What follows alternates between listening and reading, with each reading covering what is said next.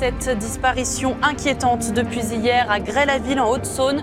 Une joggeuse de 29 ans n'est jamais rentrée. La mère, le père, l'époux et la sœur d'Alexia Daval prennent la tête du cortège. Submergé par le chagrin, son époux arrive finalement à prendre la Depuis parole. trois mois, il semblait inconsolable.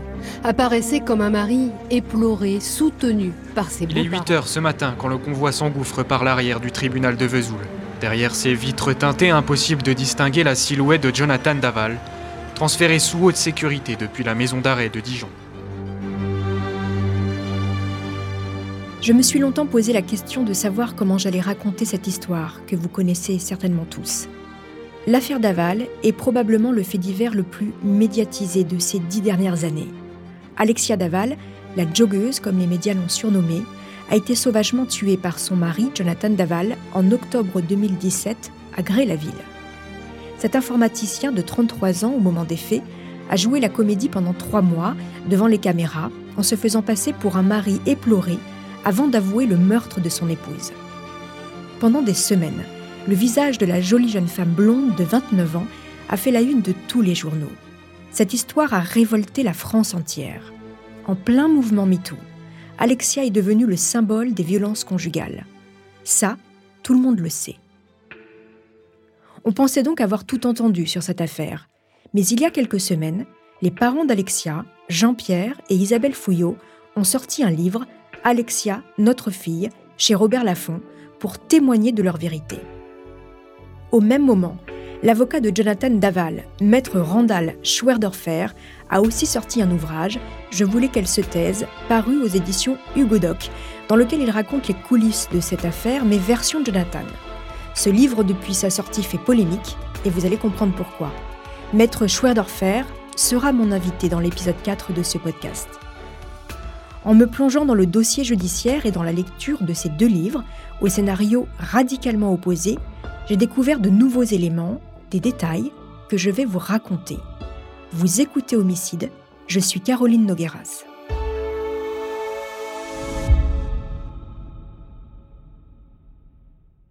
En novembre 2020, Jonathan Daval a été condamné à 25 ans de prison.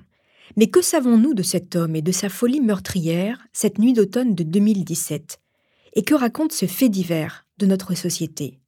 Voici donc l'affaire Jonathan Daval, l'homme au double visage.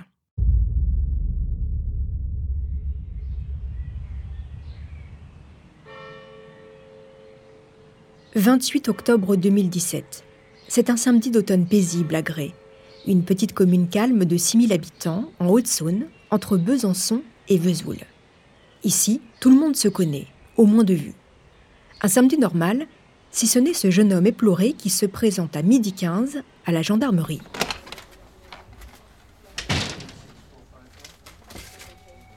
Il s'appelle Jonathan Daval. Il a 33 ans et il est informaticien. Il habite juste à côté à Grès-la-Ville. Il indique que sa femme Alexia est partie à 9h30 du matin faire son jogging, mais elle n'est toujours pas rentrée. D'habitude, elle court une quarantaine de minutes. Elle n'a pas pris son téléphone avec elle, donc Jonathan ne peut pas la joindre. Le jeune homme ajoute que ce matin, il a trouvé sa femme particulièrement fatiguée. Alors il a tenté de la décourager de partir, mais elle a insisté. C'est pour cela qu'il est si inquiet. Jonathan a déjà alerté toute sa famille. D'abord sa mère, chez qui il est passé prendre un café, puis son beau-père, Jean-Pierre Fouillot, à son travail. Jean-Pierre tient avec son épouse Isabelle la brasserie PMU La Terrasse à Grès-la-Ville. Puis, il s'est rendu dans leur maison pour aller voir Isabelle, qui ne travaille pas aujourd'hui. Tous ont été très étonnés de l'inquiétude de Jonathan et ont même tenté de le rassurer. Stéphanie, la grande sœur d'Alexia, en week-end chez ses parents avec son mari Grégory Gay, lui a d'ailleurs montré le texto de sa petite sœur, reçu le matin même, pour lui dire qu'elle partait courir et qu'elle passerait la voir juste après. Mais rien à faire. Jonathan est totalement paniqué. Alors son beau-frère, Grégory, l'a emmené en voiture sur le trajet qu'aurait pu emprunter Alexia, puis à l'hôpital, le plus proche, pour s'assurer que la jeune femme n'y était pas. Ensuite, ils sont retournés chez Alexia et Jonathan pour vérifier qu'elle n'était pas rentrée, et Grégory a fini par le déposer la gendarmerie. Aux enquêteurs, Jonathan raconte que sa femme suit un traitement contre l'infertilité. Le couple a de grandes difficultés pour concevoir un enfant. Et d'ailleurs, depuis qu'elle prend des médicaments, il ne la reconnaît plus. Elle a des pertes de mémoire et elle a parfois un comportement dépressif. Les enquêteurs prennent la disparition de la jeune femme très au sérieux et en informent le procureur. Immédiatement, une enquête pour disparition inquiétante est ouverte. Il n'y a pas une minute à perdre. Il faut dire que ce n'est pas la première fois qu'une joggeuse disparaît. Dans le village, l'information se répand comme une traînée de poudre.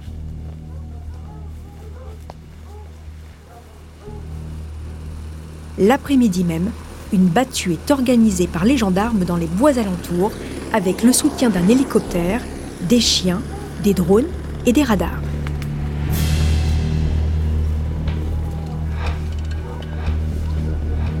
Aux côtés des parents d'Alexia, Isabelle et Jean-Pierre, de sa sœur Stéphanie et de son beau-frère Grégory, une centaine de bénévoles se joint immédiatement aux recherches des habitants de Gré et des villages du coin. En vain, la jeune femme reste introuvable. En parallèle de ces recherches, une perquisition est organisée au domicile des Daval. Le couple habite un pavillon rue de Sonjour à Gré-la-Ville, juste à côté de chez Isabelle et Jean-Pierre. La maison appartenait à la grand-mère d'Alexia et le couple l'a rachetée il y a un an. À l'intérieur, rien de spécial si ce n'est le téléphone portable de la jeune femme sur le comptoir de la cuisine. Il y a bien le message d'Alexia envoyé à sa sœur le matin même et trois messages de Jonathan. À 10h37, il envoie. Je vais passer par le boulot récupérer l'imprimante pour notre voisin. Ne m'attends pas pour la douche. Puis à 10h42. Toujours en train de courir Je vais au verre vider les cadavres que tu bois.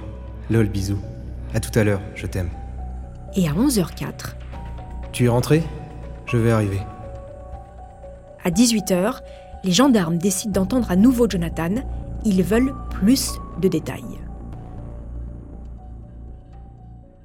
Chose étonnante, les gendarmes constatent que le jeune homme présente des marques de griffures sur ses mains et sur son cou et une morsure sur le bras droit. Mais il n'a pas l'air de les cacher. Oui, c'est vrai, avoue-t-il.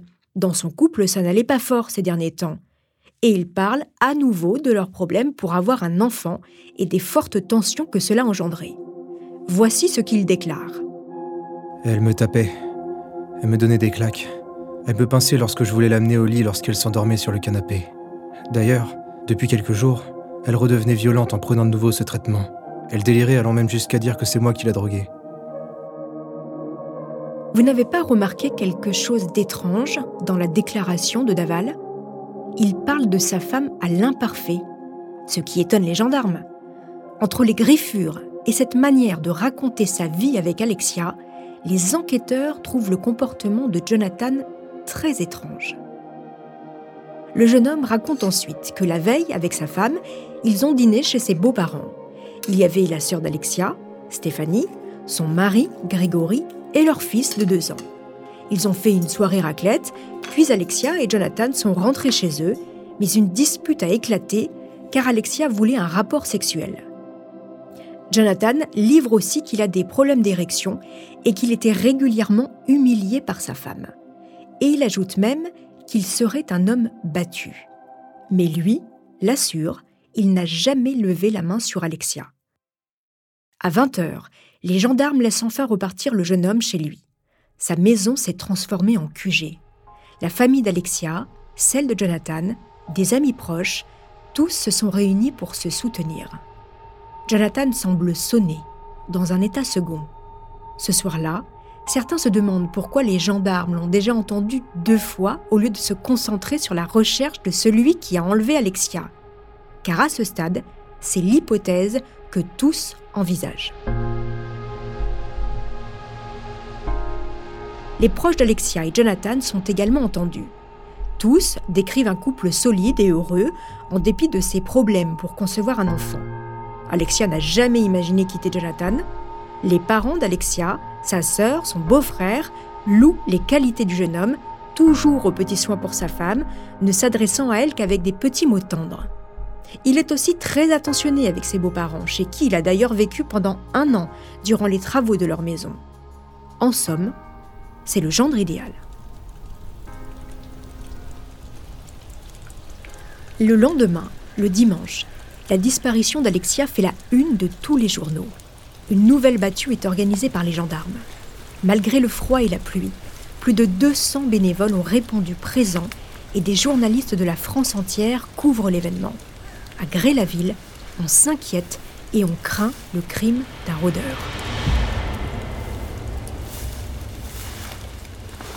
Malgré l'importante mobilisation, la jeune femme reste introuvable. Isabelle Fouillot, la mère d'Alexia, envahie par l'angoisse, fait une première déclaration devant la caméra du journal télévisé de France 2. Si quelqu'un a des nouvelles, qu'il me fasse savoir au plus vite qu'ils alertent la gendarmerie parce que on voudrait que ça aille vite on trouve le temps très très long. J'espère qu'elle est en vie. Faites-nous la revenir, s'il vous plaît. Merci. Des recherches avec des plongeurs, un hélicoptère et un maître chien ont été effectuées sans succès.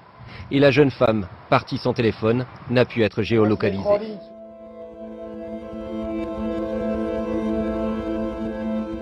Le lundi à l'aube, les battues reprennent. L'appel à témoins lancé par la gendarmerie sur les réseaux sociaux a été lu plus de 3 millions de fois. Cette fois-ci, ce sont plus de 400 personnes qui sont là pour aider dans les recherches. Des employés de la région ont même donné leur journée à leurs salariés pour que le plus de monde possible puisse participer activement aux recherches.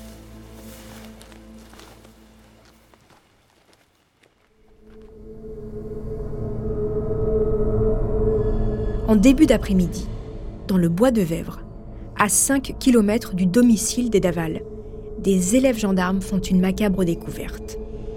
Un corps est retrouvé à peine caché par des feuillages et un drap. Il a été en partie calciné. Il y a aussi un bouchon de bombe aérosol juste à côté du corps pour accélérer le feu.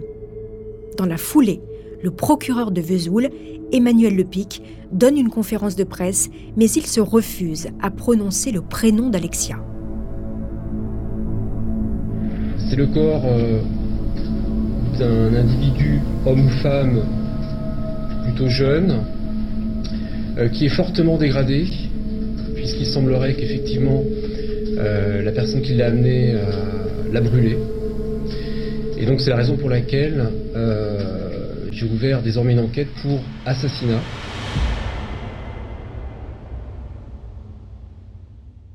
Mardi 31 octobre 2017. Les pires craintes des parents d'Alexia sont confirmées. Le corps retrouvé est bien celui de leur fille. La France est en émoi.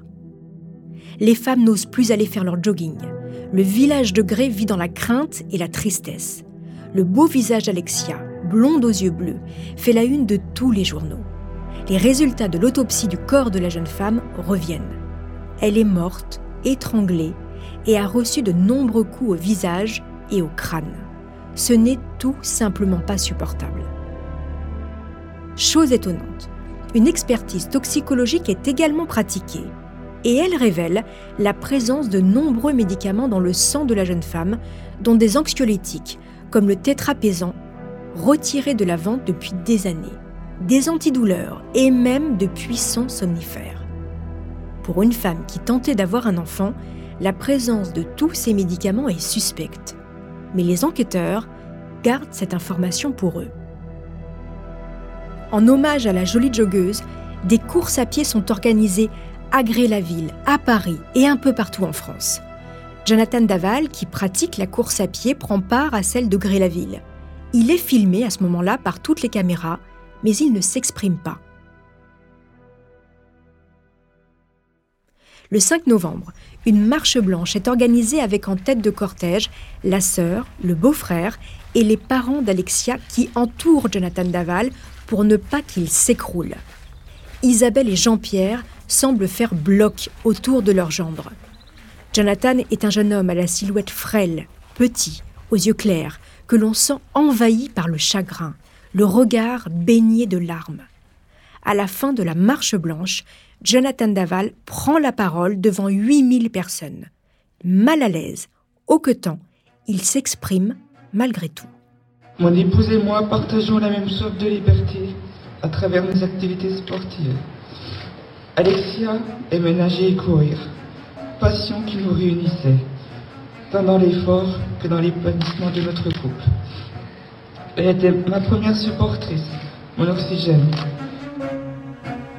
Puis c'est au tour de la mère d'Alexia, Isabelle. Elle exhorte les femmes à continuer à courir, nager et s'entraîner. C'est ce que sa fille aurait voulu, conclut-elle. Alors que le village de Gré pleure la disparition de la jeune femme, du côté de l'enquête, rien. Enfin, c'est ce que pense la famille d'Alexia. En réalité, dans la plus grande discrétion, les gendarmes progressent, persuadés que le coupable n'est pas loin. Ils ont accumulé de nombreuses preuves et ils sont persuadés de connaître l'identité du coupable. Jonathan Daval, le mari si inconsolable. Trois mois après la mort d'Alexia, les enquêteurs ne vont pas tarder à sonner à sa porte. Alors qui est réellement Jonathan Daval? Quel couple formait-il avec Alexia? Derrière les murs de leur pavillon, que se passait-il réellement?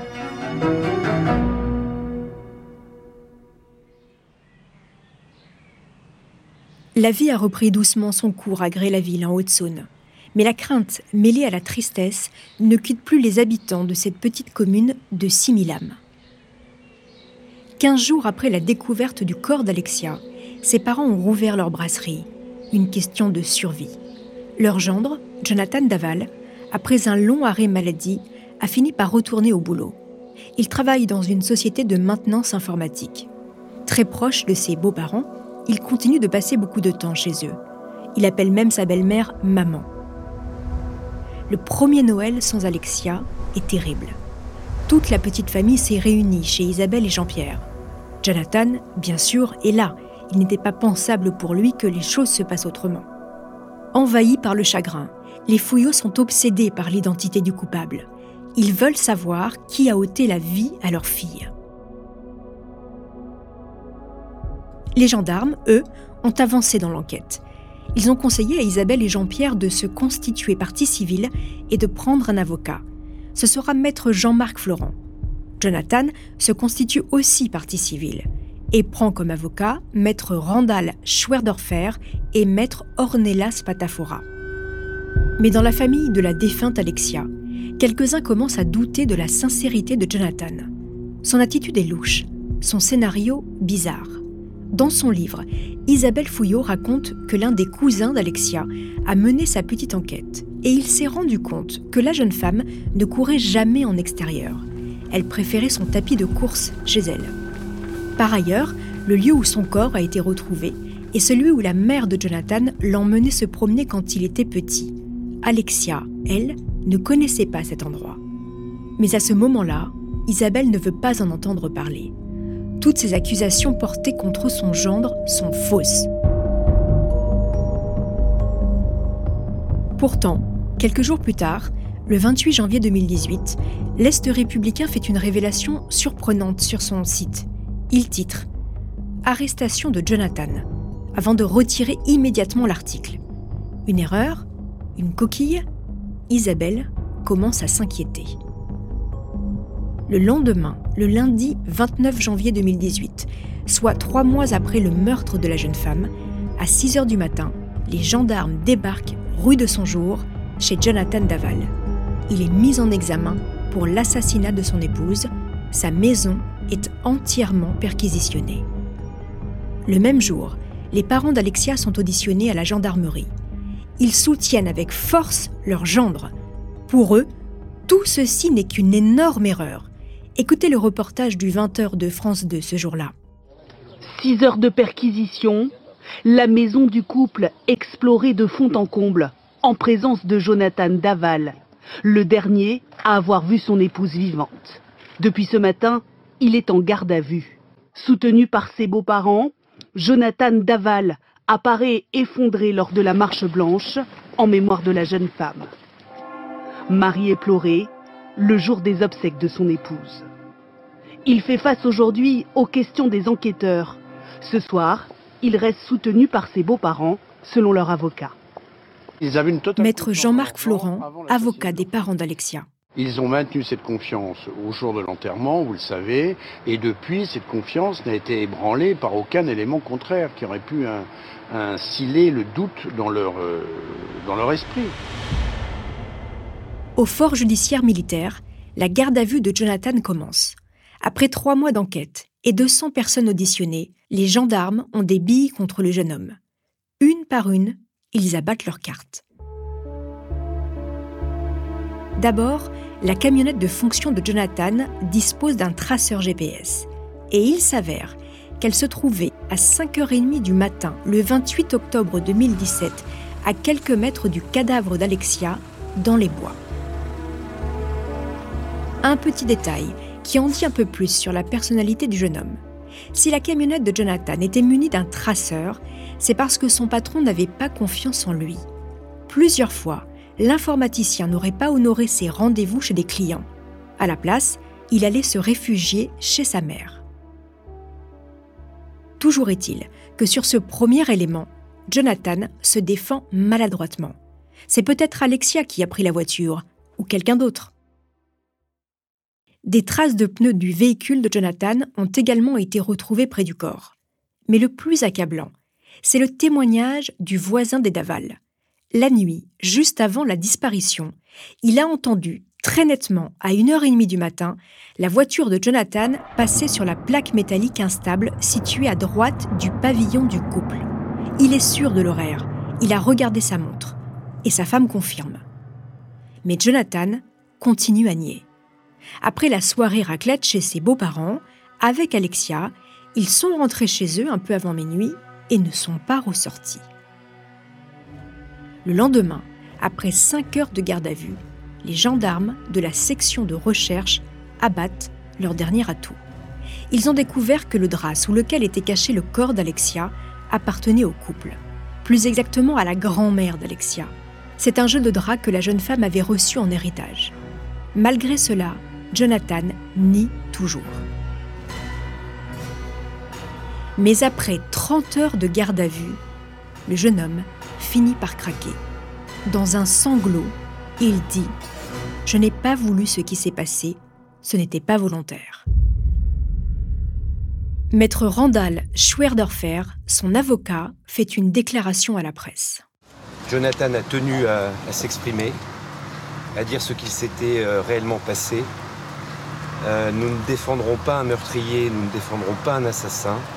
Nous défendrons un jeune garçon euh, qui, dans une crise de couple, a effectivement, de façon euh, accidentelle, occasionné la mort de son épouse. Voici l'explication que Jonathan vient de donner aux enquêteurs. Après la soirée raclette, Alexia a fait une crise très violente. Pour la calmer, il l'a mis sur le ventre et sans le vouloir, il l'a étouffée. Une mort accidentelle, sans intention de la tuer. Et ce n'est pas lui, dit-il, qui a brûlé son corps. Jonathan Daval est mis en examen pour meurtre sur conjoint. Il est placé en détention provisoire à la maison d'arrêt de Dijon. De son côté, l'avocat de Jonathan revient face aux médias et déclare que le couple avait une relation avec de fortes tensions. Alexia avait une personnalité écrasante. Jonathan se sentait dominé, rabaissé. À un moment, il y a eu des mots de trop, dit-il, une crise de trop qu'il n'a pas su gérer et ça a débordé. Pour Jean-Pierre et Isabelle, le monde est en train de se dérober sous leurs pieds. Ils sont anéantis.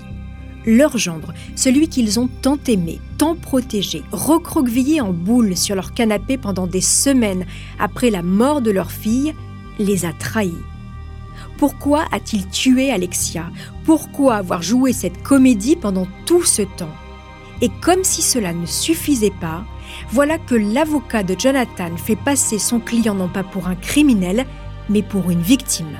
La victime d'une femme à la personnalité écrasante, humiliante. Pour les fouillots, Alexia vient d'être tuée une deuxième fois. Après les révélations de Jonathan Daval, l'affaire dépasse le simple fait divers. Marlène Schiappa, alors secrétaire d'État, chargée de l'égalité entre les hommes et les femmes, s'immisce dans les débats et juge scandaleuse la défense de Jonathan Daval. Elle ajoute que rien ne justifie et n'excuse que l'on tape ou que l'on tue sa femme. Nous sommes en pleine vague MeToo et les débats sur les violences faites aux femmes sont nombreux. Côté enquête, la version de Jonathan n'est pas du tout convaincante. La thèse de l'accident ne tient pas. En témoigne le rapport d'autopsie du corps de la jeune femme. Elle a reçu de multiples coups au visage. Elle s'est débattue jusqu'à s'en retourner les ongles des mains et elle a été étouffée. Et puis, rappelez-vous, il y a ces nombreux médicaments interdits sur le marché qui ont été retrouvés dans le sang de la victime. Jonathan Daval aurait-il empoisonné sa femme à petit feu? Pourquoi l'a-t-il tuée Qui est-il vraiment?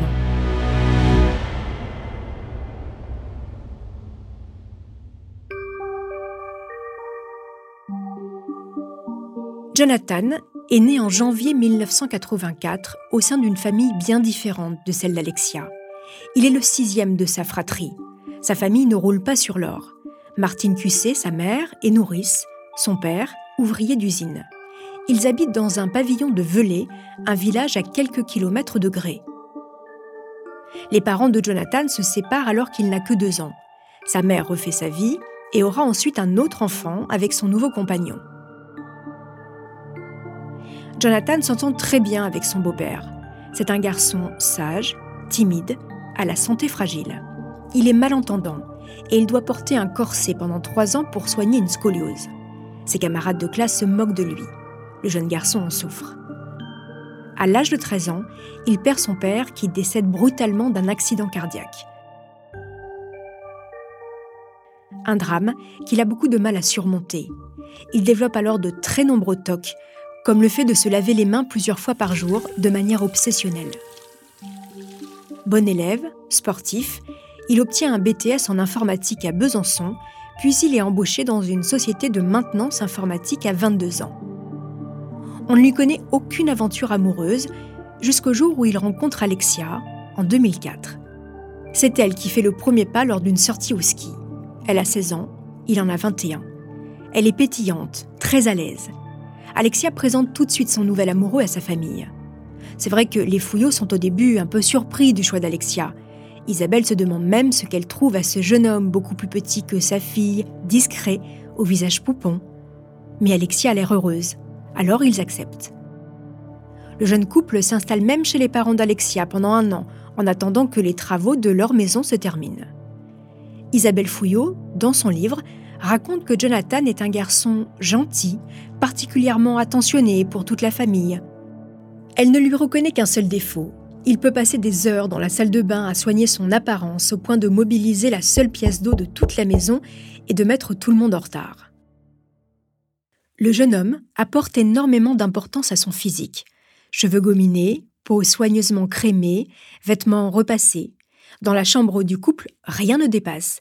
Le lit est toujours fait impeccablement et on pourrait manger par terre. Une obsession pour l'apparence et la propreté. Les deux amoureux décident de se marier en juillet 2015 à Gré-la-Ville. La mère d'Alexia, alors élue de la municipalité, unit le couple. Alexia, dans sa robe blanche, rayonne. Jonathan, vêtu d'un costume noir brillant, semble aussi très heureux. Martine, la mère de Jonathan, est là, entourée de ses six enfants et de son compagnon les deux familles ne s'adressent pas la parole. Alexia est depuis le début convaincue que sa belle-mère ne l'aime pas. Alexia est conseillère dans une agence du Crédit Mutuel. Elle a les rêves d'une femme de son âge, fonder une famille. Mais ça ne marche pas. Le couple a de grandes difficultés pour concevoir un enfant. La jeune femme suit un traitement hormonal. Mais selon sa famille, ce désir d'enfant, Jonathan n'en parle pas plus que ça et n'accompagne jamais sa femme aux rendez-vous médicaux prétextant trop de travail. En réalité, depuis leur mariage, le couple ne va pas bien. Au dire des amis d'Alexia, la jeune femme se sent seule et incomprise. D'ailleurs, Jonathan en a parlé tout de suite aux gendarmes. Dès les premiers interrogatoires, rappelez-vous, il raconte ses problèmes de couple et dépeint Alexia comme une femme autoritaire, en prise à des crises délirantes. Après 12 ans de vie commune, le couple est en fait au plus mal. Mais ni la famille d'Alexia, ni celle de Jonathan ne semblent s'en apercevoir. Pendant sa détention provisoire, Jonathan Daval rencontre plusieurs psychiatres et le portrait qu'ils font du jeune homme est celui d'un personnage au double visage. Sous un aspect timide, fragile et soumis, il serait en fait un être dominant qui peut devenir agressif et colérique. Ces troubles obsessionnels compulsifs cacheraient cette potentielle dangerosité. Interrogé à plusieurs reprises au cours de sa détention provisoire, il ne change pas de version et continue à maintenir la thèse de l'accident. Quant au corps, il soutient que ce n'est pas lui qui l'a brûlé.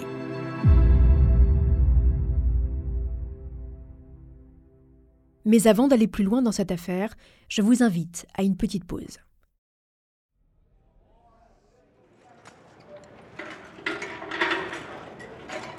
Jonathan est à la maison d'arrêt de Dijon.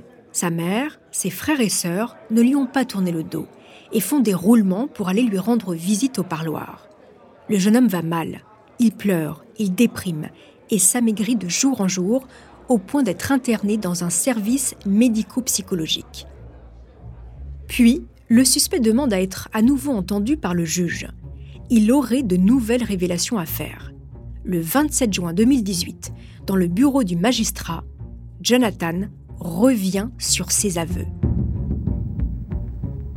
Non, ce n'est pas lui qui a tué Alexia, mais Grégory Gay, son beau-frère, le mari de Stéphanie, avec la complicité de toute la famille d'Alexia. C'est un complot familial, dit-il. Jonathan raconte au juge que lors de leur soirée raclette la veille, Alexia a été prise d'une crise d'hystérie. En tentant de la calmer, Grégory l'aurait étranglée.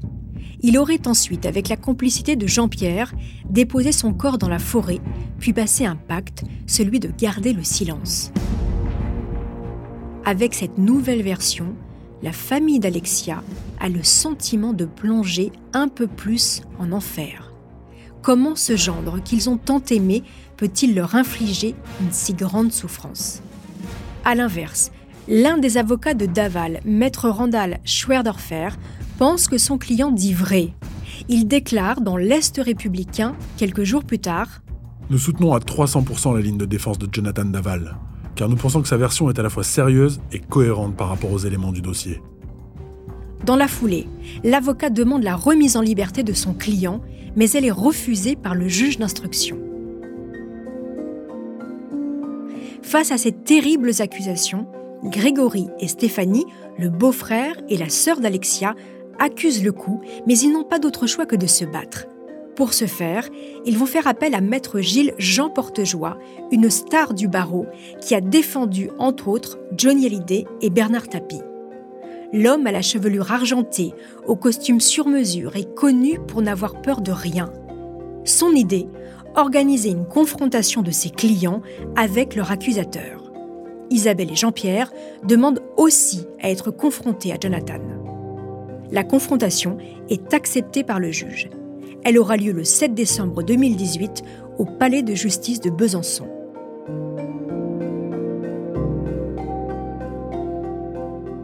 Pendant des mois, Grégory Gay se prépare minutieusement à cette rencontre. Il épluche chaque page, chaque ligne du dossier d'instruction, enquêtant même de son côté. Il est prêt à en découdre avec Daval. Les deux beaux-frères ne s'apprécient pas, ils n'ont jamais eu le moindre atome crochu.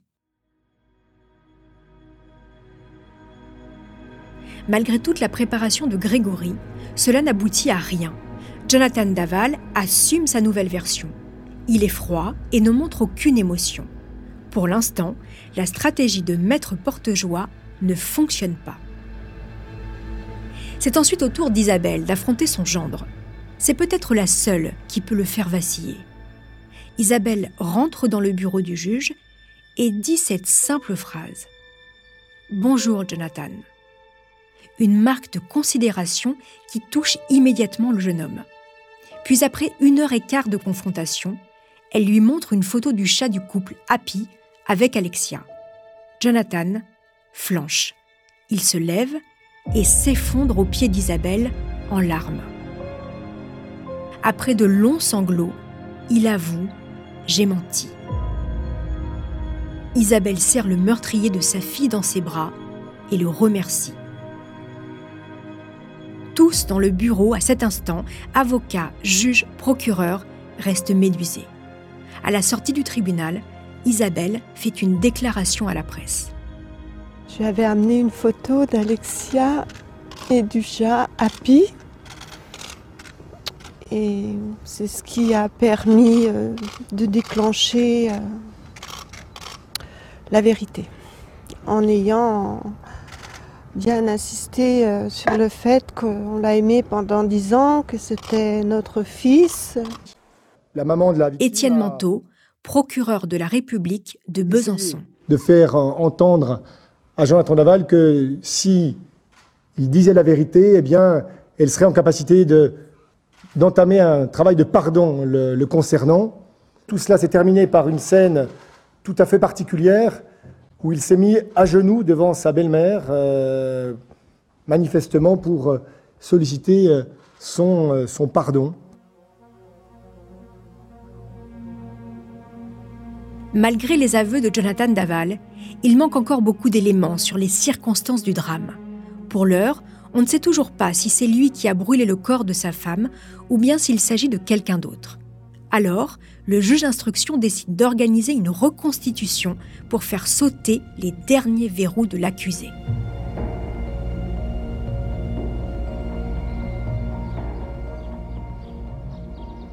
Le 17 juin 2019, au petit matin, les gendarmes, le juge d'instruction, le procureur, les parents d'Alexia, les avocats des deux parties, tous se retrouvent dans le pavillon du couple.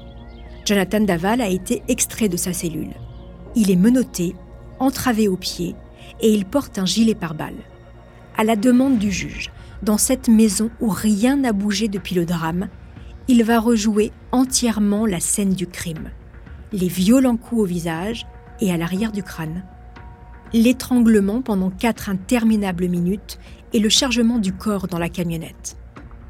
Puis, dans les bois, là encore, grâce aux mots de la maman d'Alexia qui le supplie de dire la vérité, Daval, craque et avoue. Oui, c'est bien lui qui a brûlé le corps de sa femme. Écoutez le témoignage d'Isabelle Fouillot après les aveux de Jonathan Daval. C'était pas facile, mais on y est parvenu. Bon. Donc voilà, Alexia, elle va peut-être pouvoir reposer un peu en paix maintenant. On voulait la vérité, qu'il fallait qu'il avoue. S'il n'avouait pas, de toute façon, on repartait dans des autres délires. Après, nous, on aurait pu soupçonner un complice, on aurait pu soupçonner euh, plein de choses. Donc c'était la meilleure chose qu'ils disent la vérité. Après ces révélations, Jonathan Daval confie son soulagement à ses trois avocats. Malgré le drame, Maître Randall Schwerdorfer. Il a une attitude courageuse parce qu'il a affronté effectivement la vérité devant ses beaux-parents qui lui demandaient cette vérité, qui en avait besoin.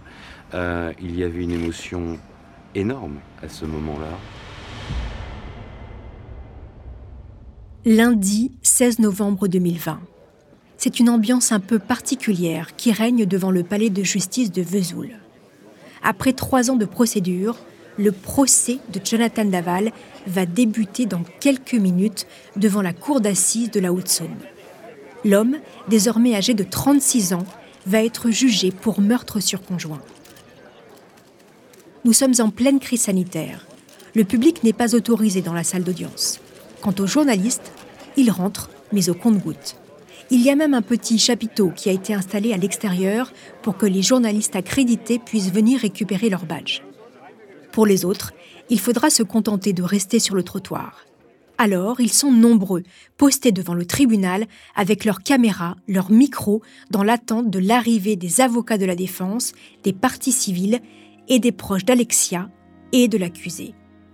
Jonathan Daval entre, lui, dans le box des accusés. Masque sur le visage, amaigri. Son attitude va être la même pendant tout son procès. Prostré, les yeux rivés sur le sol, incapable d'affronter les regards qui le dévisagent. Parfois même, il se bouche les oreilles pour ne pas entendre les débats. Le premier jour, les images terribles du corps d'Alexia sont projetées. Pour la famille de la jeune femme, c'est insoutenable. Ils quittent la salle. Ceux qui restent sont bouleversés. La mère d'Alexia s'exprime à la fin de cette première journée d'audience. Dans nos sociétés, on divorce quand ça va pas. Si ça n'allait pas, il avait qu'à divorcer, retourner vivre chez sa mère avec sa mère. Mais on ne fait pas un massacre comme ça, c'est qu'il y a une raison en dessous.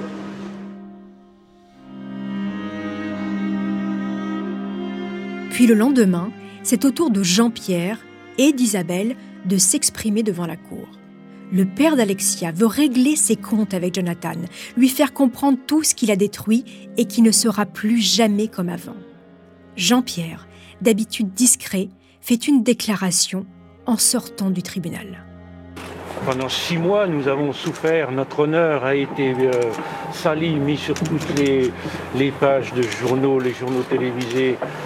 Nous, nous savions euh, qu'on était innocents. Mais la France entière, elle, pouvait en douter. Nous sentions des regards euh, plus que durs. Puis c'est au tour d'Isabelle d'avancer à la barre. Elle a décidé de lire une lettre d'amour écrite par Alexia à son mari un jour de Saint-Valentin. À toi seul, tu représentes mon ami, mon amant, mon confident. Si tu m'aimes, prends soin de moi, comble-moi. Je t'aime. Les mots de cette ancienne vie, les mots de celle qu'il a aimée puis tuée, vont faire vaciller Jonathan Daval. Il s'effondre en larmes. Au troisième jour du procès, Jonathan va mal. Il n'a pas dormi, il se nourrit peu. Maladroitement, il présente quelques excuses à la famille d'Alexia, mais à la fin de la journée, pris d'un malaise, Daval s'effondre. Il est évacué en ambulance.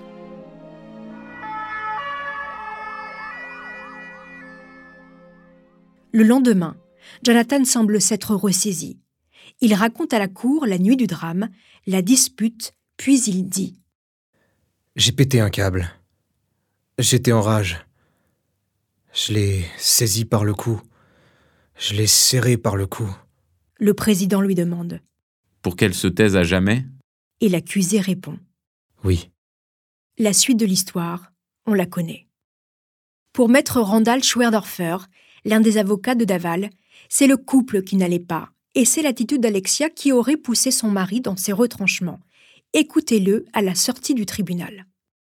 Donc aujourd'hui, Jonathan Daval affronte ce qu'il a fait, affronte ce qui s'est passé et va assumer judiciairement les conséquences de ses actes, et pas au-delà non plus des conséquences de ses actes.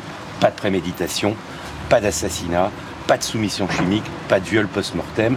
Concentrons-nous sur la réalité de ce qu'il a fait, pas sur euh, les fantasmes de quelques-uns euh, qui, n'ont rien à voir avec la réalité judiciaire de cette affaire.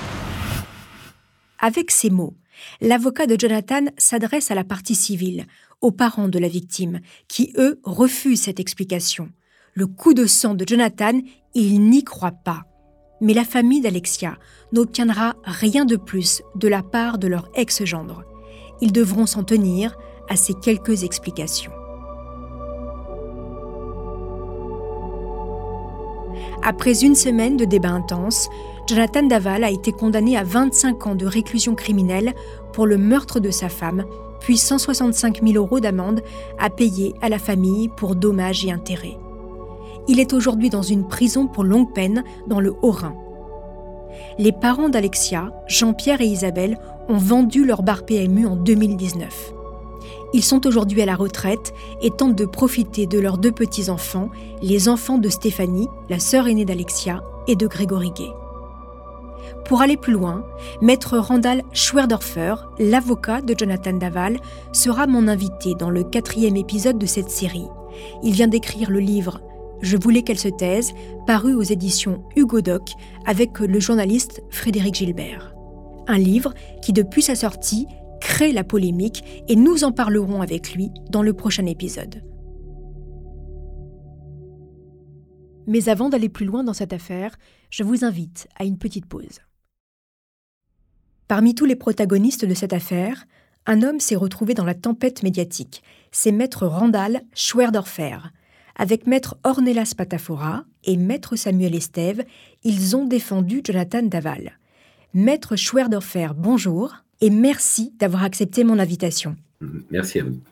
Vous avez publié Je voulais qu'elle se taise, un livre écrit avec le journaliste Frédéric Gilbert, paru aux éditions Hugo Doc il y a quelques semaines. Votre livre, depuis qu'il est sorti, fait polémique. Euh, on va en parler. Certains de vos propos ont été choquants pour certains, certaines. Mais tout d'abord, maître, pourquoi ce livre? Tout simplement parce que pendant et après l'affaire Daval, j'ai été extrêmement sollicité pour m'expliquer, m'exprimer sur la défense de Jonathan Daval. Euh, j'ai considéré que, le format euh, des émissions de télévision qu'on me proposait ne, me convenait pas, euh, parce que c'est trop compliqué de, pouvoir tout dire et de pouvoir s'expliquer en profondeur sur un sujet aussi complexe que, celui de la défense de Jonathan Daval. Et donc j'ai décidé d'écrire un livre qui me permettait d'avoir notamment du recul, de la réflexion, euh, par rapport à l'affaire, par rapport à la défense de Jonathan Daval. Euh, et euh, c'est la raison pour laquelle j'ai opté tout naturellement pour l'écriture du livre immédiatement après le procès. Quand vous rencontrez pour la première fois votre client, Jonathan Daval, quelle est votre première impression? Et à ce moment-là, déjà, avez-vous une intime conviction? Alors en fait, euh, je parle pas d'intime conviction, je parle d'impression. Euh, et avec Jonathan, la première fois qu'on le rencontre, je suis avec Metz Patafora, euh, il est accompagné d'Isabelle Fouillot, et c'est vrai qu'on a le sentiment de quelqu'un qui est très extrêmement discret, très calme, très, il, se dégage quelque chose de très absolument pas de violence chez lui. Vraiment, on, a le sentiment que c'est, on a vraiment affaire à quelqu'un qui est plus dans, la case victime que dans la case auteur. Ça, c'est, pour nous, c'est une évidence. Après, euh, on, s'est trompé sur notre jugement, mais c'est vrai que chaque fois qu'on l'a rencontré, y compris euh, avant la garde à vue, on s'est dit non, ça peut pas être lui euh, qui est impliqué dans l'affaire de la mort de sa femme. Voilà, c'était notre notre préjugé, on va dire. Alors, on va en venir un petit peu plus aux questions euh, qui fâchent, maître. Dans votre livre, tout le monde en prend euh, pour son grade, les journalistes d'ailleurs, avec leur raccourci. Euh, ils parlent, je cite, d'une ville tranquille et sans histoire, d'un jeune homme sans histoire. Mais surtout, maître, vous critiquez la récupération politique de cette affaire par des féministes comme Marlène Schiappa, pour ne pas la citer. Pourquoi? Qu'est-ce qui vous dérange? Ça me dérange parce que d'abord, ce qu'a fait Marlène Schiappa est contraire au droit euh, et notamment au droit constitutionnel. C'est quand même euh, extraordinaire que très peu de gens les pointent les du doigt.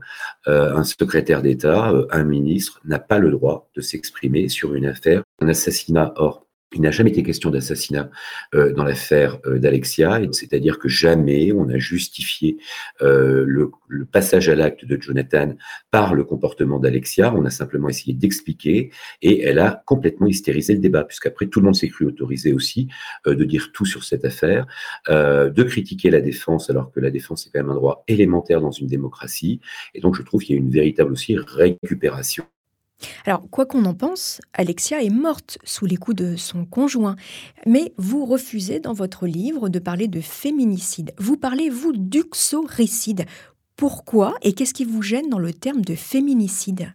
On va appeler des affaires de crimes possessionnel, c'est-à-dire que ce sont les passages à l'acte criminel qui sont visés sur des personnes, des, hommes notamment, euh, qui ont des comportements violents, d'habitude, euh, possessifs, et qui ne supportent pas la séparation et qui tuent pour, euh, dans, dans, le cadre de la séparation. C'est pas du tout l'affaire de Jonathan Daval. Ça n'a rien à voir avec l'affaire de Jonathan Daval.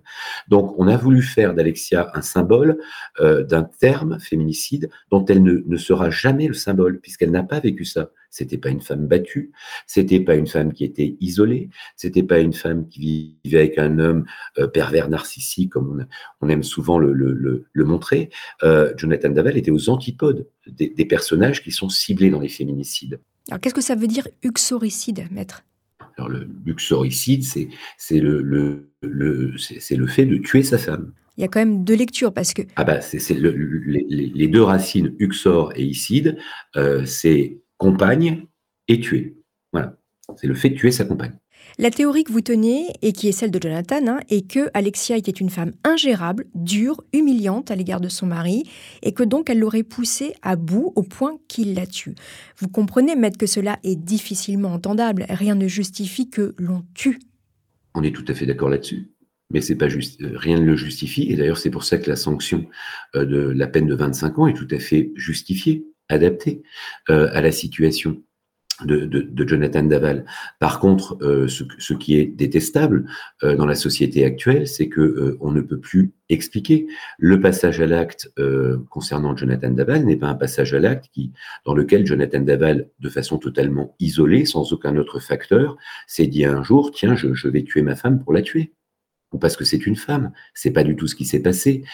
Ce qui devient détestable, c'est que dans l'affaire Jacqueline Sauvage ou dans d'autres affaires, toute la presse n'hésite pas, euh, et, enfin, la Vox Populi n'hésite pas à agonir d'injures un, un, homme parce qu'il aurait eu un comportement violent, un comportement déplacé, un comportement insultant. Jacqueline Sauvage tabassée pendant 30 ans par son mari. D'accord euh, Mais je ne suis pas certain qu'il y ait eu beaucoup de preuves de ces éléments-là, si vous voulez. Euh, il suffit de le dire euh, pour que ce soit une réalité dans l'affaire Daval. Je suis désolé, il y a une réalité du dossier. On ne va pas parler de l'affaire Jacqueline Sauvage. Je sais que vous la prenez en exemple dans votre livre, mais les, les, filles de Jacqueline Sauvage ont témoigné aussi de la violence dont elle était victime, dont la mère était victime. Donc, je, je sais que vous en parlez dans votre livre, mais on ne peut pas, selon moi, comparer les deux histoires. Simplement, si vous euh, sur, sur, le passage à l'acte de Jonathan, euh, moi, moi, il y, y, a quelque chose qui ne va pas du tout. Si, si vous voulez, le comportement d'Alexia, et euh, c'est là où on a été pointé du doigt en disant mais on salit la victime, euh, c'est inacceptable.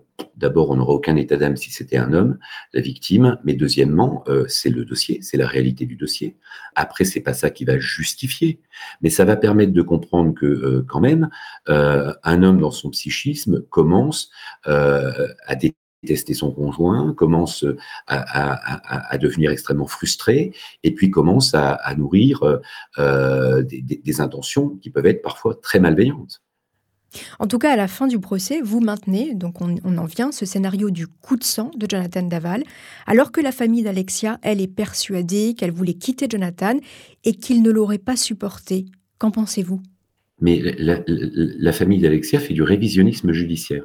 En sortant du procès, euh, la mère d'Alexia dit c'est on, va pouvoir tourner la page, on, a eu les réponses, on, va pouvoir faire le deuil de cette affaire. Aujourd'hui, ils expliquent qu'ils ne savent rien euh, et que manifestement Jonathan a assassiné, c'est le terme qu'ils utilisent, euh, Alexia, puisqu'ils parlent de qui n'a pas été retenu, hein, on précise. Mais exactement. Et, et, ils mettent en avant le fait que bon, Jonathan aurait empoisonné petit à petit Alexia et que Jonathan euh, Par des médicaments Exactement, ce qui est, ce qui est une aberration. Hein, euh, le, procès l'a complètement démontré. Sinon, on aurait retenu l'assassinat. Euh, mais bon, on a tous les droits concernant quand on est effectivement partie civile. Donc là, on remet en avant des éléments qui ont été totalement écartés par des investigations, par des débats très techniques, y compris en cours d'assises. Et puis, deuxièmement, on arrive avec cette théorie selon laquelle Alexia voulait quitter Jonathan. Ça ressort d'où Ça ressort pas des échanges de messages qu'il y avait entre eux. Ça ne ressort d'aucun témoignage qu'il y a dans le dossier, où simplement les amis avaient constaté que le couple n'allait pas bien. Il n'y a pas le moindre petit élément permettant de penser qu'Alexia voulait quitter Jonathan. Et pour une jeune femme qui voulait quitter son compagnon et qui voulait avoir un enfant, il faut m'expliquer alors pourquoi le soir euh, où effectivement Alexia est décédée, elle avait mis un ovule gynécologique euh, dans le cadre de son traitement pour avoir un enfant. Je ne connais pas d'autres compagnons à Alexia, il n'y avait que Jonathan. Et euh, effectivement, pour quelqu'un qui veut quitter son compagnon, c'est assez étonnant. Donc on peut réécrire l'histoire comme on veut, peut-être parce qu'on ne l'accepte pas telle qu'elle est, parce qu'effectivement, euh, ce, passage à l'acte, et c'est le titre du livre, ce coup de sang euh, lorsque Jonathan a dit au juge d'instruction qui lui a dit, mais enfin, pourquoi avoir continué à serrer, pourquoi l'avoir étranglé? Et il a dit, et on sentait vraiment que c'était très lourd, je voulais qu'elle se taise. Je n'en pouvais plus. Je n'en pouvais plus de ses reproches, je n'en pouvais plus de ses critiques, je n'en pouvais plus de ses humiliations. Alors, c'est pas justifié, mais ça permet de comprendre effectivement euh, le passage à l'acte de Jonathan. Et comprendre, ça permet d'arriver à une peine euh, de 25 ans et non pas une peine de perpétuité, comme ça aurait été le cas dans un assassinat, voire dans ce que vous appelez un féminicide. Mais pourquoi vouloir brûler le corps et les parties génitales de Alexia Daval? Alors, il, est, passé dans, le monde criminel après avoir tué Alexia. Et là, les comportements euh, de, gens qui ne sont pas des criminels nés ou, qui ne sont pas dans la délinquance, lorsqu'ils passent euh, le, cap du criminel, leur cerveau ne fonctionne plus euh, comme le cerveau de quelqu'un qui n'a pas tué il y a quelque chose qui est très habituel et qu'on voit très souvent dans les affaires criminelles, chez des criminels qui ne sont pas des criminels d'habitude, euh, qui n'ont donc jamais conceptualisé d'être un criminel, euh, c'est quelque chose de très humain, c'est le fait de ne pas vouloir être pris, c'est le fait de vouloir échapper à sa responsabilité. Mmh. Après, je sais que effectivement, certains ont vu une symbolique dans la crémation, c'est-à-dire sur les, les, zones où euh, le, les départs de feu avaient été euh, euh, notés par le médecin légiste, Jonathan a toujours dit j'ai mis du, du, du, produit inflammable à, vraiment sans savoir où je le mettais, enfin sur, sur le corps. Je, il n'y avait pas de volonté de ma part, il n'y avait pas de symbolique de ma part. de, de, de, de mettre du liquide inflammable plus à un endroit qu'à un autre. C'est vraiment au hasard des choses. Merci, maître. Au revoir, Madame Au revoir. Avant que l'on se quitte, cher auditeur, je précise que j'avais invité les parents d'Alexia à venir s'exprimer dans ce podcast, mais ils ont préféré décliner l'invitation. Les droits de leur livre, Alexia notre fille, a été racheté par la Gaumont et leur histoire sera donc bientôt adaptée à l'image. Merci chers auditeurs d'avoir écouté cette saison de Homicide. N'hésitez pas à me laisser des commentaires sur les réseaux sociaux ou sur vos plateformes d'écoute préférées.